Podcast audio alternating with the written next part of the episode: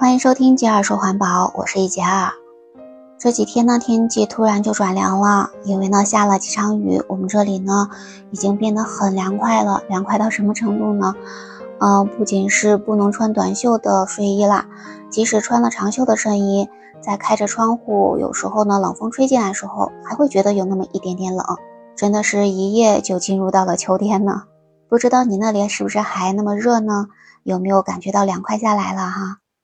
咱们上次呢说到说，在我们中国生态环境正在向非常好的方面去发展了，但遗憾的是呢，也有一些动物正在走向灭绝的状态。比如说呢，我们上次说到了已经灭绝的白鲟，而这个星期呢，我们又有一个非常痛心的消息出现了。我们中国科学院和伦敦动物学会有一项联合的研究。科研人员呢进行了多次的研究和确认之后，他们遗憾地宣布说，被称作中国美人鱼的乳艮已经在我们中国海域出现了功能性灭绝的情况。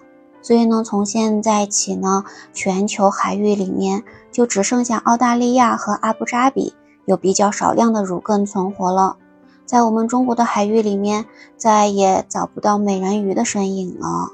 那你知道什么是乳鸽吗？那乳鸽的身体是那种纺锤形，它能长到大概三米左右的长度，然后呢，能长到体重大概三百到五百公斤这么重呢。可以说呢，它在海水里面也是算比较大型的动物了。乳鸽呢，生活在热带的浅海里面，它们通常呢是吃像二月藻呀、喜盐草等等这些水生的植物为主的。所以海草是它们最喜欢吃的食物了。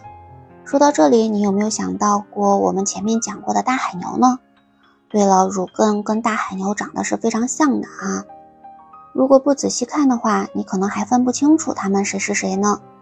所以呢，它们几乎都会有这种美人鱼的称呼。但细品起来呢，乳艮比大海牛更会像美人鱼一点。为什么呢？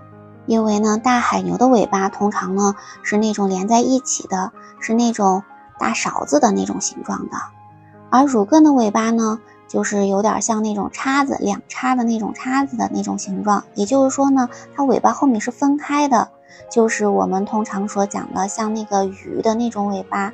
我们电视剧中、电影中演到的，呃，那种美人鱼啊，两个后鳍在走路的那个样子，就是乳艮的那个尾巴的样子。所以呢，从这一点来讲呢，它更像美人鱼。从皮肤方面来讲呢，大海牛的皮肤会比较粗糙一点，而乳艮的皮肤呢会要更光滑一些，因为它们都是生活在海里的哺乳动物嘛，它们都要到水面上去来呼吸。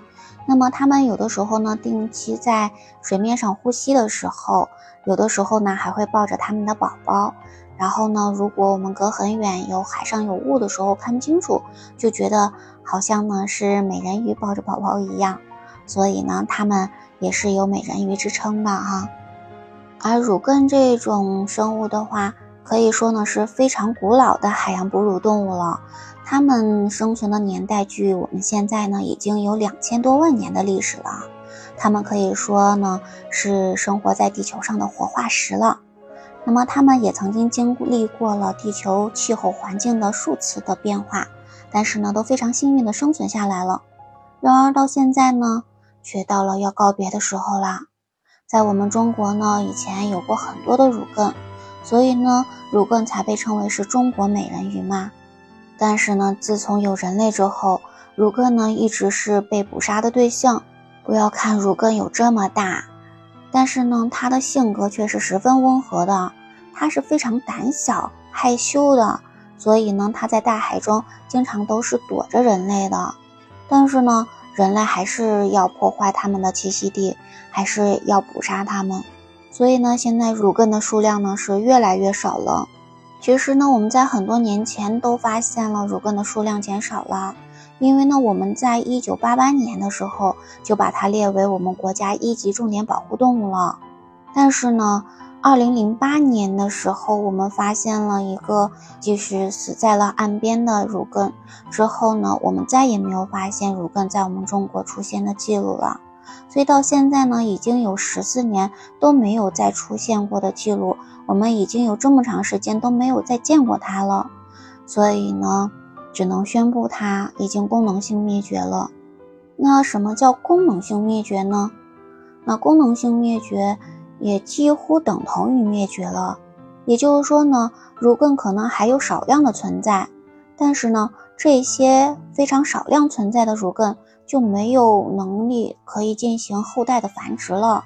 所以呢，对于乳根的种类种群来说的话，只有那么一两个存活的个体，其实就相当于死了。因为呢，一只乳根能够最长能活到八十岁，在这些年间来讲呢，如果它不能再繁衍后代了，那么这个种群也就没有了。乳根这种大型的动物为什么会面临灭绝的这种情况呢？刚才呢，我们说从有人类开始呢，就会有人类不断的在捕杀捕猎乳根了。而从现代来讲呢，人类的海洋渔业的发展，捕鱼船的这个渔网是对它们造成了非常大的威胁的。因为刚才说了，它是哺乳动物嘛，是需要呼吸的，所以它定期呢都会到海面上来呼吸一下。而如果被渔网缠住了，它们就没有办法升到海面上来，没有办法呼吸。所以这样就会导致它们窒息而亡。当然呢，还有一种情况呢，就是因为乳根呢是非常温和、非常胆小的这种动物，它们的生殖繁育后代的能力也是比较差的。因为呢，它们需要呢怀孕大概是十三个月左右才会有小乳根出生，而且呢，它的哺乳期呢也要一年半左右，所以呢，大概要三年至七年左右才会有一胎出生。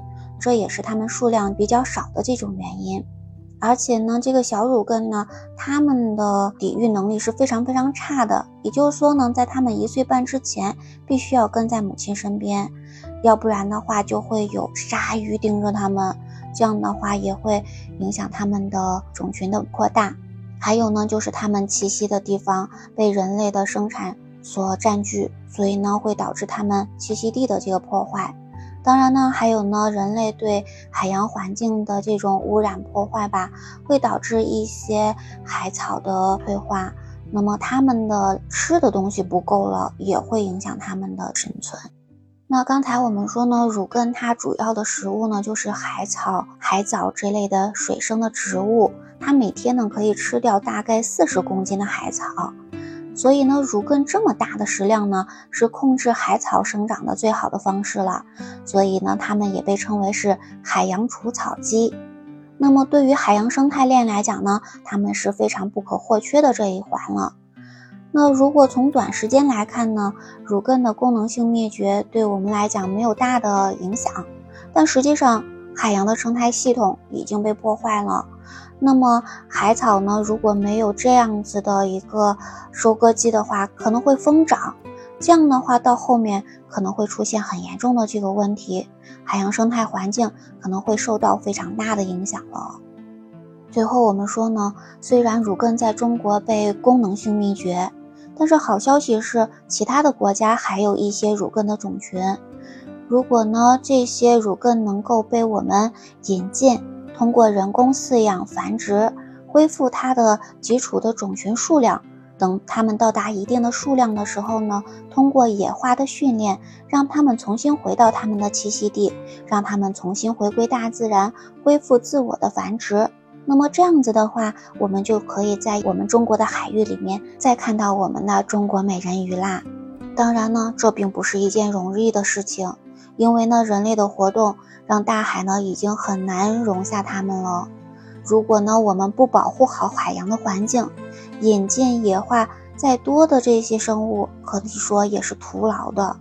你觉得是不是这样呢？所以呢，我们一定要反思，我们为什么会造成这么多生物的灭绝了？